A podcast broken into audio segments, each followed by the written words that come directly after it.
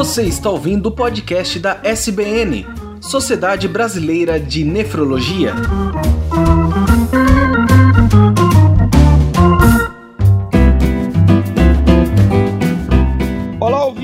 Muito bem-vindos ao podcast da Sociedade Brasileira de Nefrologia, onde você, nefrologista e interessados na área, se conectam com as principais referências nacionais. Eu sou o Daniel Calazans, vice-presidente da Sociedade Brasileira de Nefrologia, e hoje teremos convidados mais que especiais para falar sobre Covid no serviço de nefrologia e as recomendações da Sociedade Brasileira de Nefrologia sobre a vacina. E para me acompanhar nessa conversa prazerosa, temos três renomados colegas que dispensam comentários. Dr. José Suassuna, que é o diretor científico da Sociedade Brasileira de Nefrologia, doutor Disseu Reis, coordenador do Departamento de Diálise, e doutora Tainá de Santos, coordenador do Departamento de Transplantes. Muito obrigado a vocês pela presença e vou deixar para vocês trazer um pouco sobre suas qualificações, principais atividades, um background de cada um. Muito obrigado, turma. Obrigado, é, Daniel. Então, aqui José Suassuna, eu sou professor titular de nefrologia da Universidade do Estado do Rio de Janeiro e coordenador da unidade docente assistencial do Hospital Universitário Pedernest, da mesma instituição, e também trabalho é, como coordenador da atenção nefrológica no Complexo America's Medical City, que engloba os hospitais Vitória e Samaritano Bar. Olá, meu nome é Dirceu, então eu sou médico do Hospital de Clínicas de Porto Alegre e atual diretor do Departamento de Diálise da CBN. Olá a todos, eu sou Tainá, é, sou professora adjunta de nefrologia da Universidade Federal do Ceará, atualmente exercendo o cargo de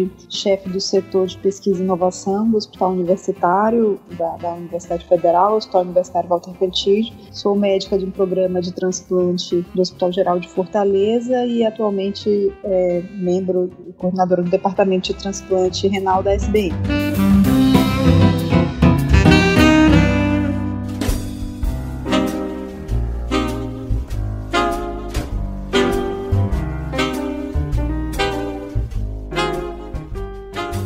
Recentes dados compilados agora de janeiro mostram que 8,8 milhões de casos já foram confirmados no Brasil de infectados por Covid. São mais de 28 mil é, acometimentos por dia e a gente compilou agora 217 mil óbitos agora dados de janeiro. E já temos uma boa notícia: 700 mil pessoas já foram vacinadas. O maior número foi na Bahia. São 171 mil pessoas até agora vacinadas na Bahia, seguidos por São Paulo e depois no Rio de Janeiro. E eu inicio esse episódio abrindo para o doutor José Suassuna trazer um pouco o contexto da fisiopatologia, do manejo clínico nesses pacientes que muitas vezes apresentam casos complexos de acidose respiratória, disnatremias, catabolismo ligado à ira. Eu gostaria que o doutor Suassuna pudesse trazer um pouco da sua ampla experiência que ele tem tido nesses pacientes. Obrigado, Daniel. É, a, gente, a gente repetiu várias vezes alguns, alguns bordões, e um dos bordões que ficou muito é, frequente durante essa pandemia foi que a gente aprendeu a pilotar o avião em pleno voo. Então, quando isso tudo começou em março no Brasil, a gente só tinha a experiência externa vindo da China e a experiência inicial de Nova York e um pouquinho mais antiga da Espanha e da Itália. E eu me lembro de nós olhando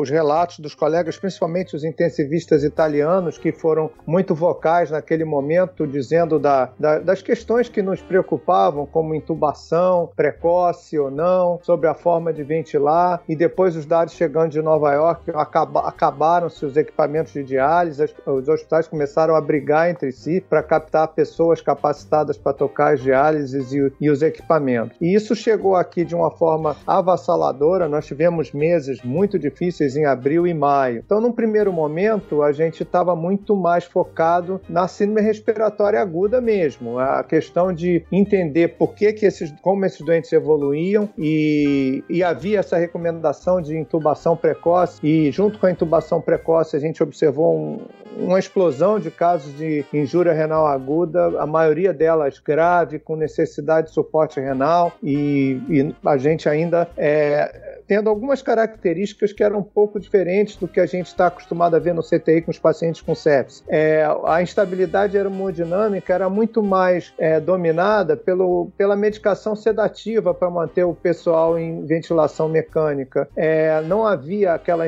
instabilidade hemodinâmica grave da sepsis, pelo menos na maioria dos pacientes. Mas como é uma doença pleomórfica, havia um pouquinho de tudo. Então tinha pacientes que, talvez a maioria, que tinham grave é, injúria pulmonar e grave hipoxemia. Alguns eram sofriam parada cardíaca no momento da intubação, que era uma catástrofe. Alguns outros é, se prolongavam no CTI. A gente tinha é, pacientes que ou desenvolviam injúria renal aguda no momento da intubação e outros só viriam a desenvolver uma, duas semanas depois. E cada paciente desses tinha um fenótipo particular. Nós começamos a, todos os grandes hospitais começaram a, a ver a oxigenação extracorpórea por membrana, a ECMO, como um fato corriqueiro. E aí isso trouxe novos desafios também para nós nefrologistas, porque a gente passou a ter que, de rotina, é, oferecer suporte renal para esses pacientes que estavam em ECMO, a maioria deles veno venosa, mas um número razoável deles também em veno arterial por haver falência primária cardíaca junto com a, a falência respiratória. E eu confesso que no início a gente prestou, prestou pouca atenção a graus menores de injúria renal aguda ou a, grande, a graves distúrbios eletrolíticos, porque nós estávamos muito preocupados em, com o adoecimento do nosso corpo técnico, de, de enfermeiros e, e médicos. Então, de repente, a força de trabalho desapareceu com a falta de insumos, com a falta de estrutura, e depois, a partir de maio, as coisas ficaram um pouco melhores. Nós começamos a compreender um pouquinho melhor as chamadas fases da Covid, a gente começou a entender o momento razoável de fazer certas intervenções, como usar corticoide mais na fase pulmonar do que na fase inicial viral, o momento é, ideal de fazer antibiótico também mais na fase pulmonar inflamatória do que na fase inicial, e aquela, aquela verdadeira colcha de retalhos que no início a gente dava todas as medicações, mais plasma, mais anti-IL6, tocilizumab, etc. Isso começou a ter um ordenamento maior. De forma que hoje em dia a gente continua tendo uma alta taxa de mortalidade, isso não mudou. A gente vê menos pacientes caminhando para injúria respiratória, caminhando para injúria respiratória aguda com necessidade de intubação, mas tem alguns dados preocupantes. Por exemplo, tem um, um dado recentemente publicado da França que comparou as características dos pacientes da primeira onda com as características dos pacientes da segunda onda. E embora haja um número menor de pacientes que vão para é, intubação orotraqueal e para suporte ventilatório, a taxa de mortalidade permaneceu a mesma, exatamente a mesma. Em torno, na França, em torno de 30% dos pacientes que foram para o CTI. Isso talvez, e, e os autores terminam dizendo que talvez a gente tenha passado de um início de intubação precoce em todo mundo para uma fase que a gente demora demais para intubar e acaba perdendo alguns doentes é, nesse processo. Então, essa é uma doença que nossos conceitos eu acho que não mudavam nem mês a mês, mudavam a semana a semana e continuam mudando. Cada dia chega, chegam novidades, a gente ainda está muito ansioso para saber é, quanto tempo essa imunidade é, vai durar. Estamos extremamente ansiosos com a questão das variantes da África do Sul e do Amazonas, que talvez escapem a imunidade prévia da infecção anterior, e há uma preocupação de que possam escapar algumas das vacinas que estão é, no mercado. Então a gente continua preocupado, continua aprendendo, talvez agora com um pouco mais de tranquilidade, porque a gente pelo menos conseguiu organizar a força de trabalho e a nossa estrutura geral de atendimento. Muito bom. Gostaria de perguntar doutor de seus reis, a gente tem visto realmente é, o cenário do, do Covid no ambiente de, nas clínicas de nefrologia, nas clínicas de hemodiálise, e hoje são aproximadamente 140 mil pacientes que fazem terapia renal substitutiva no Brasil, né? 93% desses na hemodiálise. Eu gostaria de perguntar para o doutor Disseu Reis, que é o coordenador do departamento de diálise, como você tem visto os serviços serem afetados e as principais é, lições que a gente tem aprendido aí com essa pandemia aí tão severa que se estende por tanto tempo. Bom, obrigado pela pergunta. Uh, o ambiente de diálise ambulatorial, que, que é o, um outro cenário, né? Ele, ele talvez não tenha a situação dramática de que foi descrita pelo, pelo, pelo professor Suassuna, mas uh, realmente o que a gente se deparou deparou foi com uma evidente possibilidade de contaminação uh, em série, né? Isso preocupou muito porque são pacientes que precisam comparecer ao tratamento três vezes por semana e, e, e muitas vezes, uh, além do convívio que eles têm durante o tratamento nas unidades e, e, nas quais já existem uma série de recomendações sendo adotadas pelos grupos, existe também o transporte dos pacientes até as unidades, né? Que muitas vezes são feitos de forma coletiva, um, um paciente ao lado do outro. Né? Então a gente realmente não se surpreende quando, quando os estudos documentam uma chance de ser infectado duas vezes maior do que na população em geral. Então, isso assustou porque, porque a gente tinha que mo modificar o nosso contexto de tratamento. Uma das, uma das medidas adotadas foi triagem uh, dos pacientes antes de entrar na, na, unidade de diálise, mesmo pacientes que estavam em casa eram orientados a ligar na eventualidade de sintomas, assim, e daí o paciente não comparecia naquele horário, comparecia em outro horário, porque na verdade os pacientes infectados ou suspeitos de serem infectados, eles eram alocados em horários específicos, assim, para diminuir a chance de contaminação tanto dos outros pacientes quanto da equipe. A, a, a equipe que atende esses pacientes, composta de médicos, enfermeiros e outros profissionais, ela também foi muito desafiada nesse período porque as pessoas adoeciam e, e é uma mão de obra, na verdade, bem especializada. Não é difícil imaginar a, a, como é difícil conseguir assim encontrar esses, esses profissionais para realocar e, substituir os, os, doentes, né? Então, por isso tudo, então a, a nossa área de diálise ambulatorial foi muito desafiado. Quero lembrar também que os renais crônicos têm uma chance de morte, uma vez infectados, maior do que os outros que se calcula em torno de quatro vezes. Então, os pacientes também eh, têm muita expectativa com a vacinação. Muito bom. Doutora Tainá, a gente já vive um ambiente de transplante renal, né, onde a gente tem uma necessidade estimada aí de aproximadamente 12 mil transplantes ano. A gente tem realizado aproximadamente a metade, né, em torno de 6 mil transplantes ano. E o que a gente viu, na verdade, esse ano foi uma queda importante, sobretudo na, no, nos transplantes de doadores vivos e também uma redução é, em doadores efetivos. Queria que você comentasse um pouco como o transplante tem sido impactado e como você tem visto isso no cenário nacional e também no seu cenário aí cotidiano. Bom, Daniel, é, mais nada, obrigada pelo, pelo convite de participar. Eu congratulo e agradeço a presença dos demais colegas. É um prazer estar aqui. É, de fato, é, essa pandemia, como o professor Suassuna comentou, foi, um, foi uma surpresa e um evento muito inesperado num cenário que já não era tão simples, né?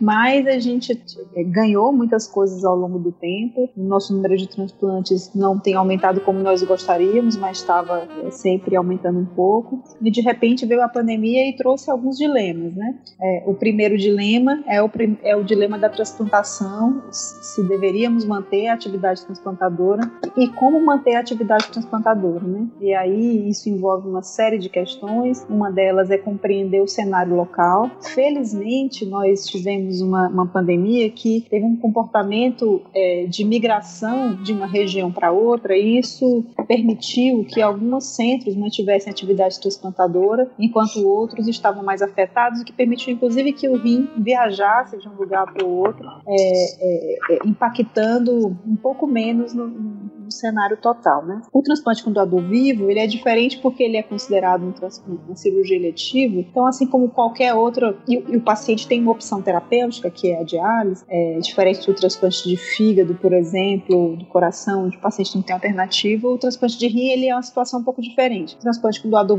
vivo, o paciente está em diálise, ele tem uma cirurgia eletiva, um doador que vai continuar ali sendo um potencial doador. Então, é, o transplante com doador vivo foi duramente impactado na maioria dos centros do mundo. Né? O transplante com doador falecido é a situação um pouco diferente, porque o doador é aquele único doador e, e se ele não for utilizado, esse doador será perdido. Né?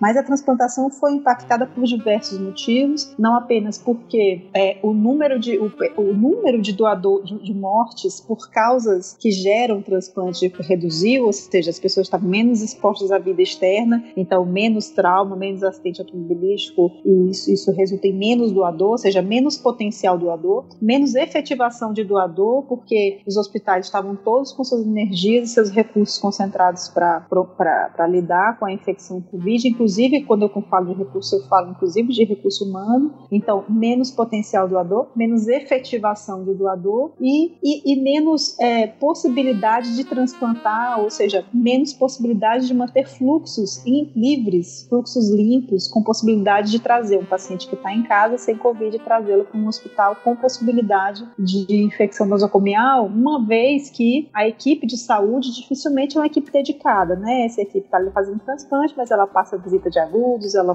faz diálise, então foram muitos desafios, né? Felizmente, é, a gente tem aqui no Brasil alguns hospitais que têm uma estrutura mais dedicada ao transplante e isso permitiu a manutenção do número de transplantes outros hospitais e com porta fechada para o atendimento de Covid, né? Não eram hospitais de referência para Covid. Por outro lado, os hospitais de porta aberta para atendimento de Covid foram os hospitais que tiveram, que foram mais duramente impactados é, na, na, sua atividade transplantadora, né? Então, de fato, é, é, uma, é uma situação preocupante e esse número caiu é, sensivelmente. A gente começou a ter uma recuperação desses números no final do ano, em meados de agosto, setembro, é, mas é possível que estejamos estamos passando por um novo, por, por um, um, novo possível impacto agora no começo do ano. Esses números ainda estão sendo consolidados, mas é, é possível que de fato a gente novamente aí seja impactado por essa, por essa segunda onda. Né? Muito bom. Eu gostaria de perguntar, doutor José Suassuna, tem conduzido aí de forma brilhante um, um trial multicêntrico da ira no Covid. Queria que você pudesse trazer um pouco como tem sido feita a condução desse trabalho, como você tem visto aí, o que, que isso vai trazer de, de dados relevantes para nós. O estudo IRA na Covid é um estudo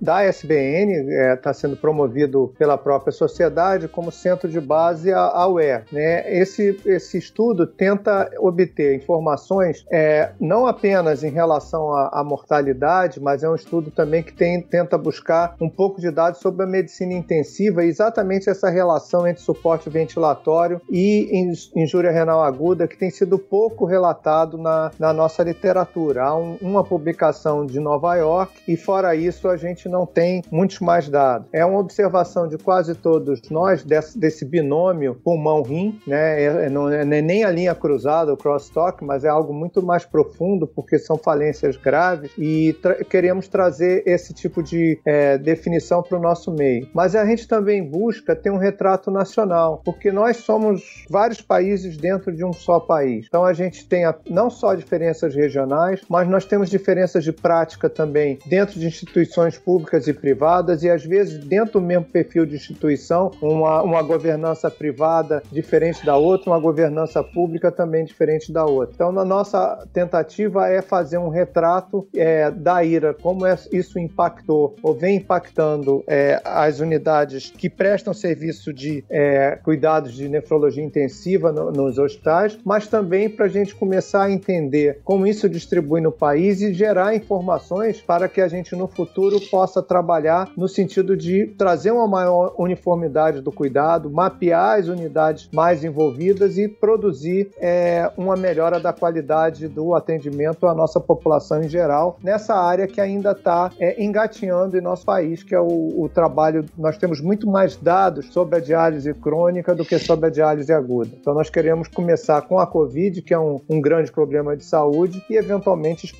expandir para outras situações de injúria renal aguda. Muito bom. Falando um pouco agora sobre as recomendações da Sociedade Brasileira de Nefrologia sobre vacinação do Covid, né? Um tema que realmente gerava muita expectativa. A gente tem um levantamento da sociedade, aproximadamente aí 38 mil pacientes em hemodiálise, né? Dos quais aí é, mais de 1.200 é, tiveram infecção por Covid, com quase 400 óbitos, né? O que deu aí uma taxa de incidência de 340 a cada 10 mil indivíduos, né? De mortalidade de 94 a cada 10 mil indivíduos. Portanto, a vacina ela traz realmente uma, uma necessidade, né? E a, e a Sociedade Brasileira de Nefrologia, seu departamento de diálise e transplante, se debruçou sobre um tema, um tema novo. Eu gostaria que, com detalhamento, o doutor Dirceu iniciasse é, trazendo um pouco qual a visão dele, se os pacientes renais crônicos é, devem receber a vacina, se isso é seguro, e também trazer um pouco da abordagem se esses pacientes com suspeita é, ou com confirmação, se eles devem ser é, vacinados. Bom, obrigado pela pergunta. A, a a questão da vacinação, então, ela está ela tá razoavelmente já definida. É, os pacientes renais crônicos em programa de diálise devem receber vacinação.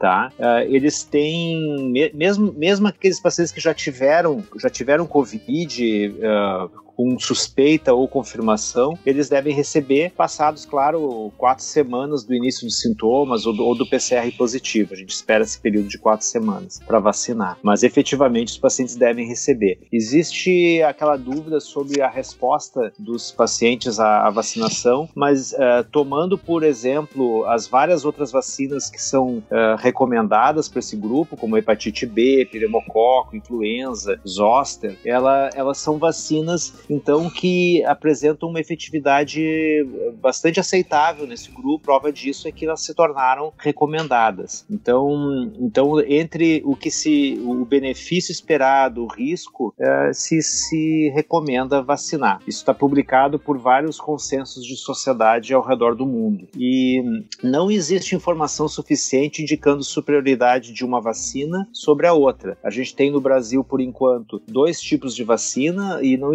existe barreira nenhuma para que os pacientes façam uso de uma ou de outra, ou a Coronavac ou da AstraZeneca, né? Então, uh, esses, os pacientes podem receber. Além disso, eu gostaria de destacar que de efeitos colaterais observados mesmo, aqueles mais comuns que correspondem a, a pelo menos 10% das pessoas ou um pouco mais, é dor no local da aplicação, cansaço, fadiga e alguma, alguma cefaleia, alguma dor de cabeça. Mas uh, informações sobre, sobre efeitos colaterais mais sérios, elas não foram observadas nesses estudos, né?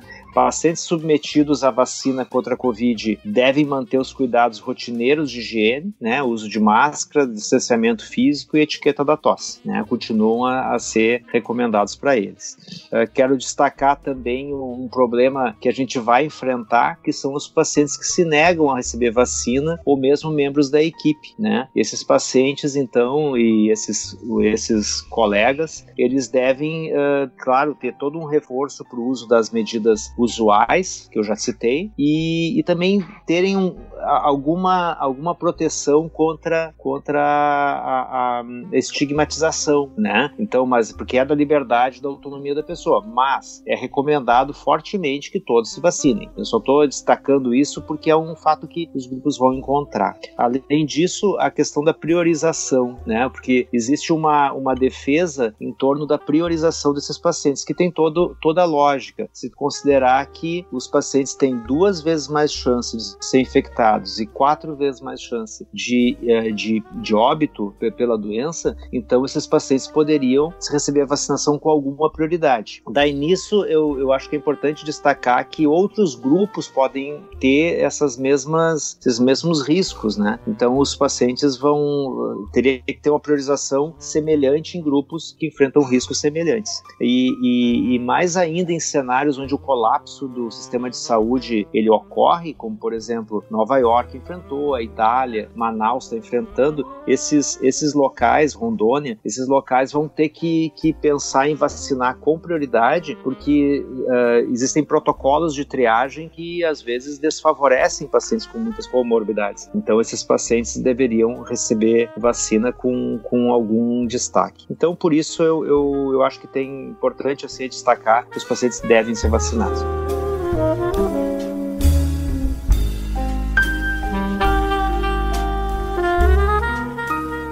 Muito bom. Gostaria de perguntar à doutora Tainá, né? A gente sabe, na verdade, que a população de transplantados, né? Eles não devem receber vacina de vírus atenuado, né? Mas os vírus é, que a gente tem das vacinas são inativado e, e vetor viral não replicante, né? Então, dentro dessa, desse contexto, que a doutora Tainá também trouxesse um pouco é, das, das recomendações para essa população de transplantado. A gente deve é, vacinar? Quais são as principais orientações para essa população? E se população que, e, e pacientes que tiveram suspeita suspeita também ou confirmações em teste diagnóstico, qual que é a orientação nesses casos? Perfeito, Daniel. É, então, isso é muito importante. Então, a, a, recomendação é vacinar. É muito importante que todos lembrem que as vacinas de vírus atenuados não devem ser é, administradas em pacientes imunossuprimidos, mas as plataformas de vacinas, das que estão disponíveis hoje, as que foram aprovadas para uso emergencial pela Anvisa, são duas plataformas. Uma é de vírus inativado, muito semelhante ao vírus, à vacina da gripe, a vacina da hepatite, vacinas que nós já estamos acostumados, né? E tem uma plataforma nova, que é a plataforma de vetor viral não replicante, é, que é, é um, uma, uma, plataforma de vacina nova, já tem alguma experiência desse tipo de plataforma para terapia gênica, mas para vacina não, mas os estudos têm demonstrado bastante segurança e pelo racional fisiopatológico, ele é uma vacina de vetor viral não replicante, não teria motivo assim da gente ter maior preocupação com o paciente imunossuprimido. suprimido. A terceira plataforma, que é possível que chegue aqui em breve, são as vacinas de RNA, que também não tem nenhum tipo de contraindicação para o paciente imunossuprimido. Então, a recomendação é vacinar. Com qual? Com a que tiver disponível. Como a gente não sabe como que vai funcionar é exatamente essa disponibilidade de vacinas, então a recomendação é vacinar com a vacina que chegar até o transplantado mais rápido, né? Não há nenhum tipo de preferência, até porque não, não tem nenhum estudo comparando essa população, ela foi, como qualquer outro estudo, excluída, então é, a gente não tem nenhuma preferência de uma sobre a outra. É, são vacinas que têm demonstrado a eficácia é, recomendada pela, pela, pela Anvisa, o percentual recomendado pela Anvisa, são vacinas seguras mas é importantíssimo manter, é, é, é, lembrar isso que o Disseu falou, que é esses pacientes, apesar de vacinados, mesmo tendo tomado as duas doses, manter toda a recomendação de cuidados, máscara, higiene das mãos, o distanciamento físico, enfim. Quais são as, as, os senões, assim, que aspectos importantes? O primeiro são os transplantes recentes, muito recentes. É, sempre, toda vez que tem assim, uma doença nova, uma vacina nova, sempre essa preocupação de se essa vacina pode estimular o sistema imunológico de alguma forma, induzir eventos imediatos. Houve essa preocupação com a vacina da gripe com tantas outras, e até agora não se tem observado aumento da incidência de rejeição nesses pacientes. É, então, é, é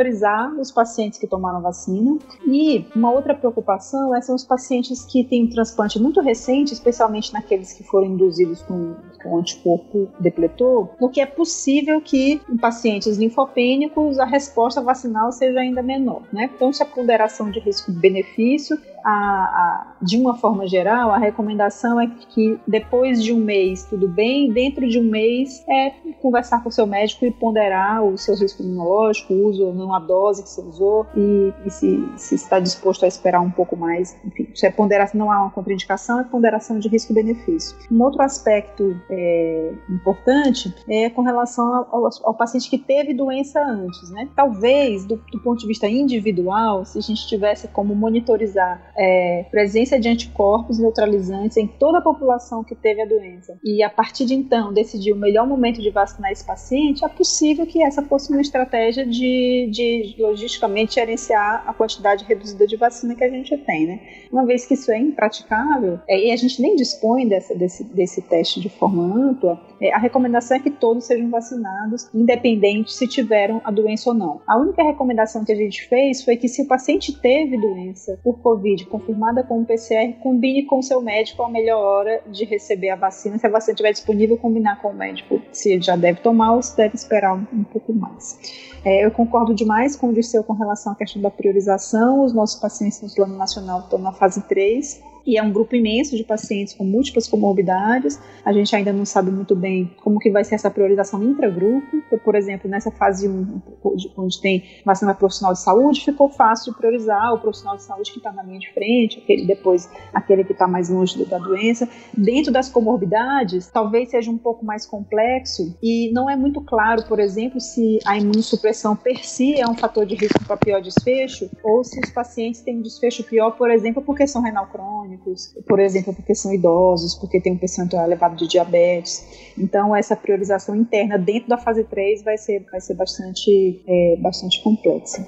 Existe alguma superioridade entre uma vacina ou outra, Tainá? Bom, os resultados é, iniciais né, demonstram a vacina da Pfizer tem uma eficácia maior, depois a vacina de Oxford e, por fim, a Coronavac. Isso, a eficácia, um grupo foi vacinado, outro grupo não foi vacinado, o percentual que teve doença em cada, em cada grupo. Né? Essa é a sequência. Então, isso, isso do ponto de vista individual parece interessante. Do ponto de vista populacional, me parece que isso é resolvido se mesmo a vacina de, uma, de eficácia eficácia menor, como a Coronavac, se eu conseguir vacinar um número maior de pessoas, eu consigo provavelmente atingir a imunidade de rebanho, que é o que a gente gosta, quer, né? Bloquear a transmissão da doença. Do ponto de vista individual, a, publicação, é, a Pfizer teve 90%, o outro 70%, 68% e a Coronavac 50% e alguma coisa. E uma vez vacinado com determinada vacina, você recomenda que faça o reforço com a mesma vacina ou tem alguma diferença é, nesse, nesse contexto? É,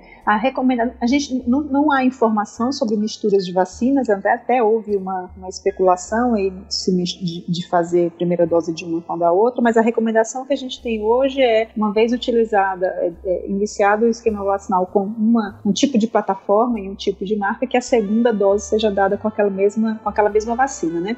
É, a Coronavac, ela tem um intervalo de, de, de, aplicação entre as doses aparentemente mais curto, a da, a da, da, a da Oxford, é, inicialmente é, anunciaram aquele período normal, de 14 a 21 dias, depois é, há uma especulação de que isso possa ser aumentado para três meses, ou até eventualmente nem, nem ser feita essa, essa segunda dose, mas são todas informações ainda que ainda não, não são muito concretas, não chegaram assim ainda oficialmente para a comunidade, né? E você acredita que essa população, por ser imunossuprimida, né, e muitas vezes a resposta imunológica da vacina também ela não se faz tão eficiente como os pacientes imunocompetentes, eles devem continuar ainda tomando cuidados mais é, hipertrofiados em relação à população? Qual que é a sua Perfeito. opinião sobre isso? Você sabe, Daniel, que isso é bastante interessante e muito intuitivo, né? Os pacientes usam imunossupressores, muitos deles voltados para inibir a atividade do linfócito, seja o linfócito T, seja o linfócito B, portanto, eles teriam é, uma menor capacidade de formar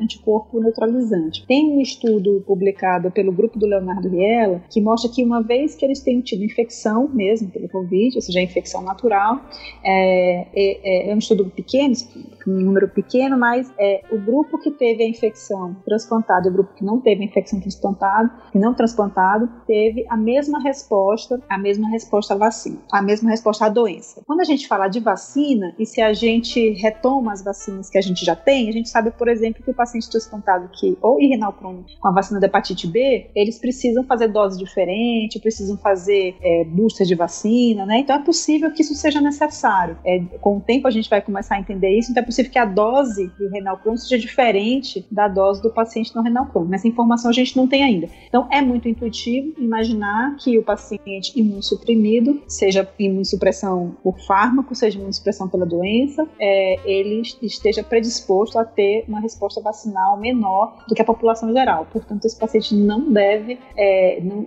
de forma alguma, deixar de usar máscara, não deixar de forma alguma de manter o seu, o seu isolamento, de lavar as mãos, de manter os mesmos cuidados. De ser usou um termo tão, tão elegante que eu, eu devia ter anotado aqui. Eles um termo super bonito para falar. Eu esqueci agora. Mas é manter os mesmos cuidados de proteção. Muito bom. Agradeço imensamente a presença de vocês. Nós estamos chegando nos últimos minutos. passou muito rápido, foi um prazer muito grande a gente poder escutar pessoas tão bacanas e relevantes na nefrologia brasileira. Eu gostaria de deixar esses últimos minutos aí para considerações finais, iniciar pelo Dr. José Suassuna, o que, é que ele tem trazido de lições aí dessa pandemia que dura tanto tempo e as principais aí é, conclusões aí. Muito obrigado, Zé Suassuna. Queria agradecer, Daniel, a oportunidade da gente se dirigir à audiência maior da, da nossa sociedade, agradecer também a, a, aos outros participantes, foi muito ilustrativa a, os comentários e as informações que, que a gente recebe, que são de grande importância para a comunidade nefrológica. Eu queria deixar duas mensagens. A primeira mensagem é que nós, como nefrologistas, nós devemos nos vacinar.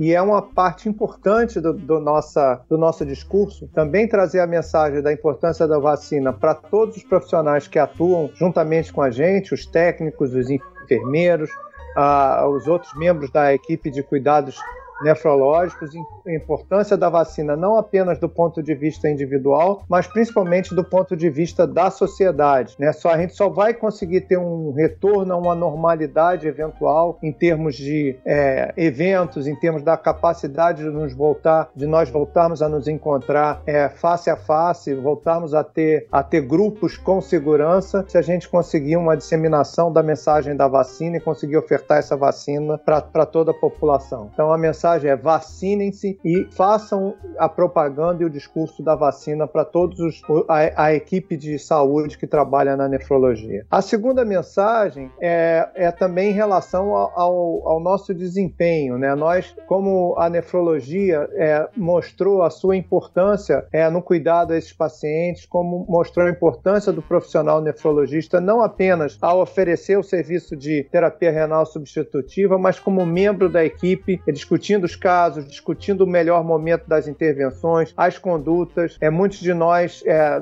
é, quem não tinha a vivência da medicina intensiva, passou a ter uma vivência muito mais importante e passou a, a, a trabalhar dentro de um grupo maior. Essa epidemia nos trouxe a capacidade é, de nós entendermos que, não, que nenhuma especialidade é uma ilha e que nós devemos trabalhar em grupo, cada um com a sua capacidade, a sua expertise e somando esforços para oferecer um cuidado global é, de muito mais qualidade para os nossos pacientes. Muito bom. Doutor Disseu, palavras finais, considerações. Foi um prazer enorme a gente estar junto aí nesse bate-papo aí, que passou numa velocidade muito grande e é sempre bom aprender com você. Eu aprendo muito estando aqui com vocês e, e eu acho que realmente duas mensagens, assim. Um, uma, uma é que a gente, realmente a nefrologia nesse cenário todo, ela está ao lado da ciência, né? Então ela, como, como disse Suassuna, a gente está caminhando na, na batida de indicar a vacinação para os pacientes, indicar para as equipes, uh, ser coerente com a adesão às medidas de proteção que foram recomendadas e tentar nos proteger, porque efetivamente, e aí vai a segunda mensagem, a importância é, ela, ela se multiplica no nosso cenário porque a gente vê contaminação em série dos pacientes, né? Os pacientes, eles, pelo, pelo aqueles,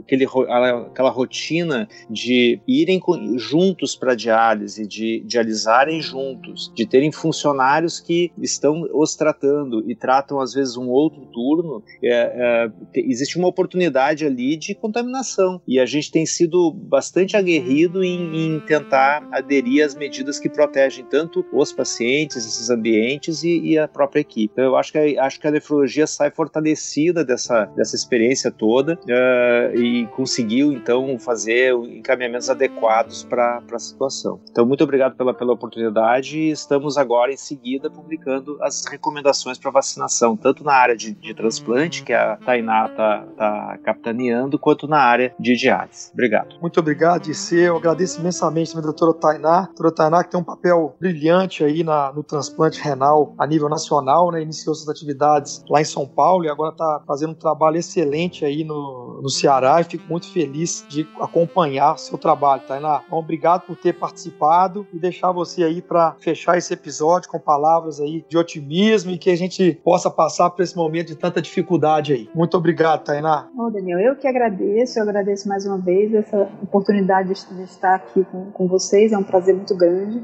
E é, eu faço minhas as palavras dos colegas, é, é, exatamente isso. Eu queria, antes, é, fazer um agradecimento também. É, eu até cheguei a conversar isso uma vez com o doutor Suassuna, que eu fiquei muito feliz quando é, a gente começou a capitanear um estudo multicêntrico em Covid, um registro de Covid em transplante e em transplantados, e eu vi como a sociedade estava aberta para isso e para fazer estudo colaborativo. E hoje, felizmente, a gente tem, quer dizer, felizmente pelo banco, infelizmente pelo N, mas a gente tem um, um, um banco com quase 2 mil pacientes transplantados renais que tiveram Covid nas suas mais diversas formas. Em breve as publicações vão sair, já saíram algumas, alguns pequenos filhotes. É, queria agradecer a colaboração de todos. Eu acho que é só assim a gente vai conseguir ter informação e, de fato, como o Disseu falou, é, a, nós aprendemos demais né, com essa pandemia. Assim, aprendemos a nos comunicar, aprendemos a, a é, eu costumo dizer que essa pandemia ela foi uma lição de medicina baseada em,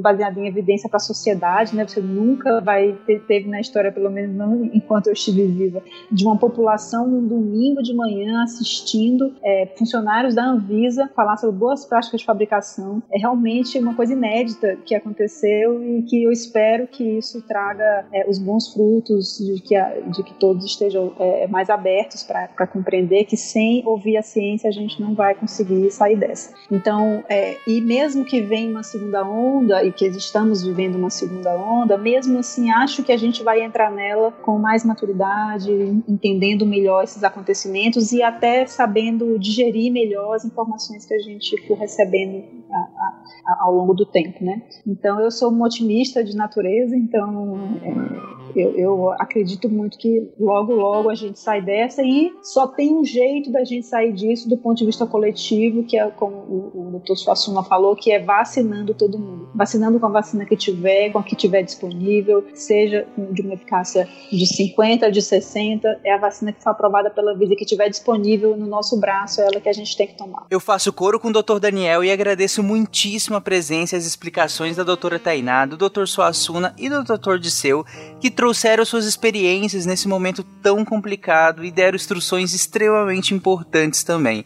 A mensagem que fica é: se protejam e, quando disponível, se vacinem. Por fim, eu convido todos os ouvintes a acessarem o site do Deviante, deviante.com.br, e comentarem na postagem desse episódio, sejam críticas, elogios ou mesmo dúvidas que possam ainda ter restado. Além disso, acessem o site da SBN e o Twitter, arroba SBN Nefrologia. Lá vocês vão encontrar sendo publicados todos os comunicados e posicionamentos de diversos departamentos da SBN sobre a Covid-19. Abraços e até o mês que vem com um novo tema da Sociedade Brasileira de Nefrologia.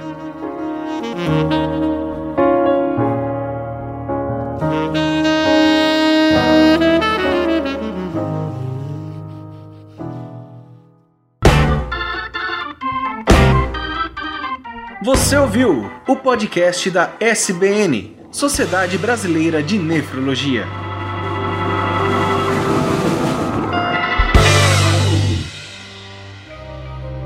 Este programa foi produzido por Mentes Deviantes. deviante.com.br. Este programa foi editado por Tapcast. Edições e Produções de Podcast.